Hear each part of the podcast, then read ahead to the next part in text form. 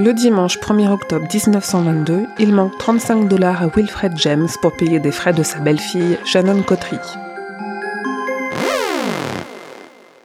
Ce jour-là, il prend la décision d'aller en ville emprunter 38 dollars, soit 35 dollars plus 3 dollars d'intérêt, qu'il espère rembourser avant Noël, décidant qu'il en paierait la moitié et que l'autre moitié serait payée par son fils, en échange de quelques tâches domestiques.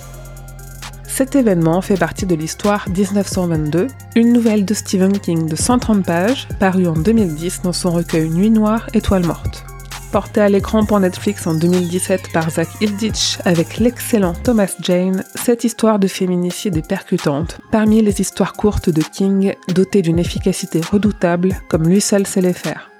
Elle est cruelle et dans la plus pure tradition de l'horreur, telle que King aimait la traiter au début de sa carrière, se rapprochant presque de l'épouvante. Elle emprunte même des éléments à une histoire très connue d'un auteur qui a grandement inspiré Stephen King, la nouvelle Les dans les murs de Lovecraft. L'histoire de 1922 se déroule dans la ville d'Hemingford Home. C'est dans cette même ville qu'emménage Ben Anscombe, un des ratés du roman Ça, quand il est adulte.